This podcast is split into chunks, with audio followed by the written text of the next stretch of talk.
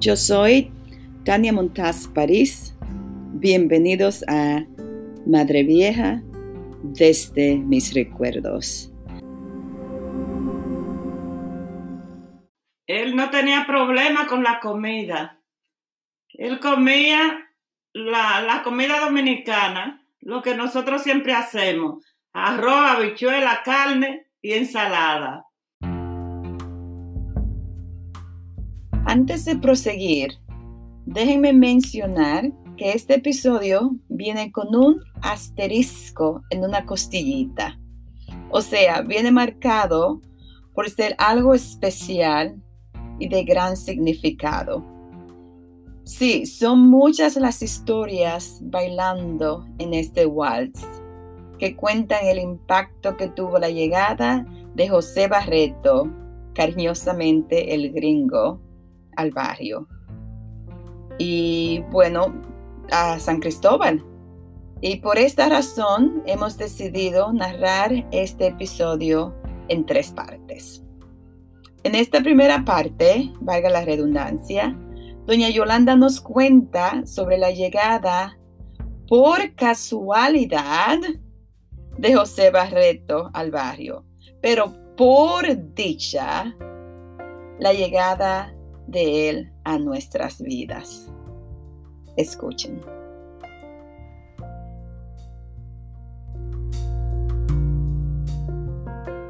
En el año 1968 llega a Madre Vieja un empleado del Instituto Agrario Dominicano y llega a mi casa y habla con Tilo y le dice que si él podía aceptar en su casa una persona que, que vino a trabajar en el cuerpo de paz con los parceleros.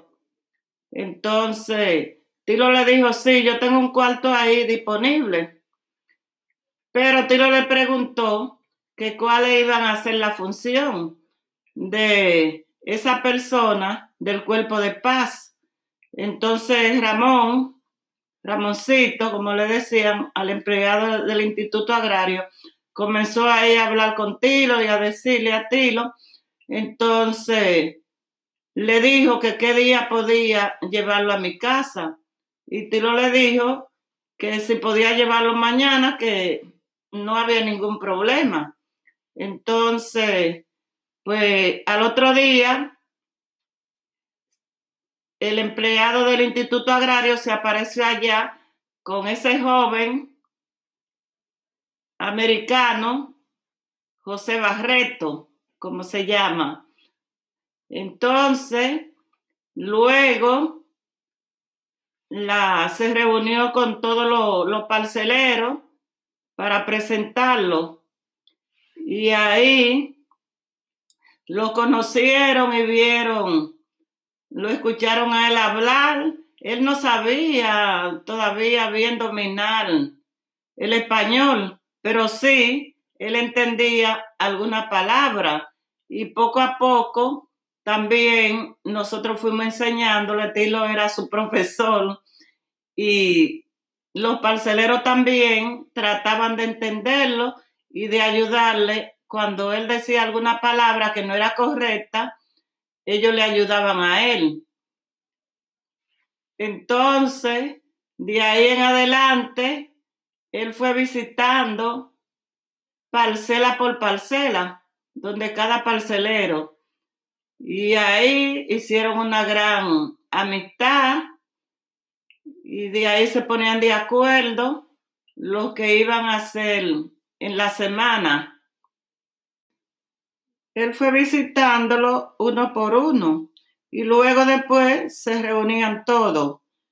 La misión de, él, del americano, era ayudarle como en la siembra, a cómo organizarse para solicitar préstamos, a cómo eh, comprar la cultivadora para que le fuera más fácil cultivar el terreno cómo harán la tierra.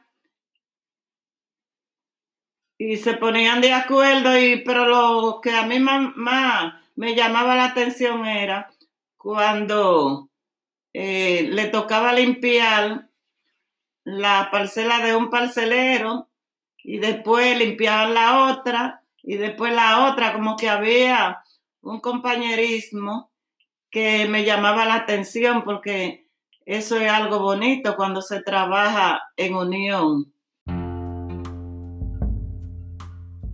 En el año 1968 nací yo. Así que para mí, ese fue un buen año. Pero lamentablemente, así no fue para el mundo.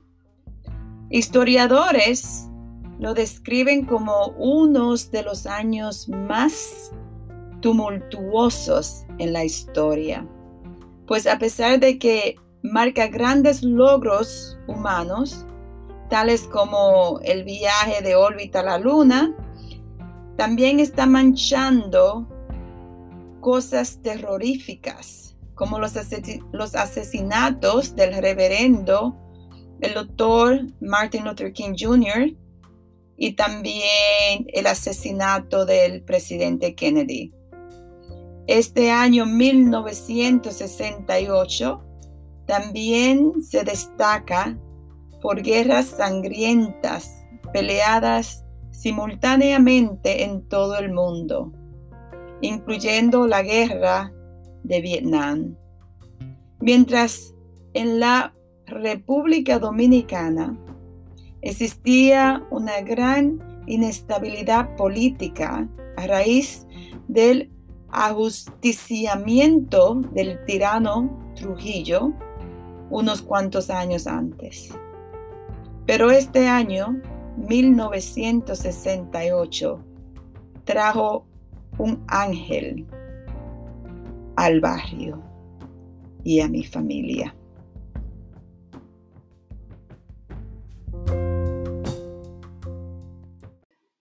Recuerdo también que le, le asignaron un motor y ya él en ese motor pues podía andar parcela por parcela, porque al principio él lo tenía, tenía que hacerlo a pie, pero era tal, tal un parcelero, él se ponía su franela blanca con unos pantalones jean, unos tenis, y cuando llegaba ya a mi casa, no era blanca y esa franela, y esa franela era color tierra.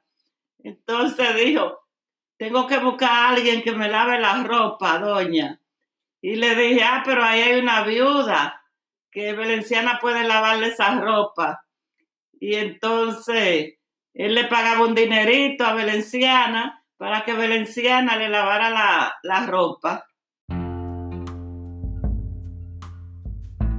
A la mención del motor de José llegó a mi memoria una de las, de las historias, de mis historias favoritas. Y esta es la historia que la doña siempre cuenta y contaba a don Tilo, que José oye a don Tilo a medianoche que lo despierta, anunciándole que la doña estaba pasando por dolores, que estaba a punto de dar a luz. Entonces José, medio confundido y soñoliento, le pregunta, eh, entonces, ¿y qué? ¿Qué van, ¿Qué van a hacer? Pero ahí se entera que el plan era para que él llevara a la doña en el motorcito al hospital. Bueno, la otra manera, la otra opción sería que la doña caminara la distancia de una hora hasta llegar al hospital, que era lo que hacían la, mayoría de las mujeres en, la, en el barrio de ese tiempo. Luego en la puerta del hospital habían coches, eh, esos coches alados por caballos, y así traía entonces la doña sus crías de regreso a la casa.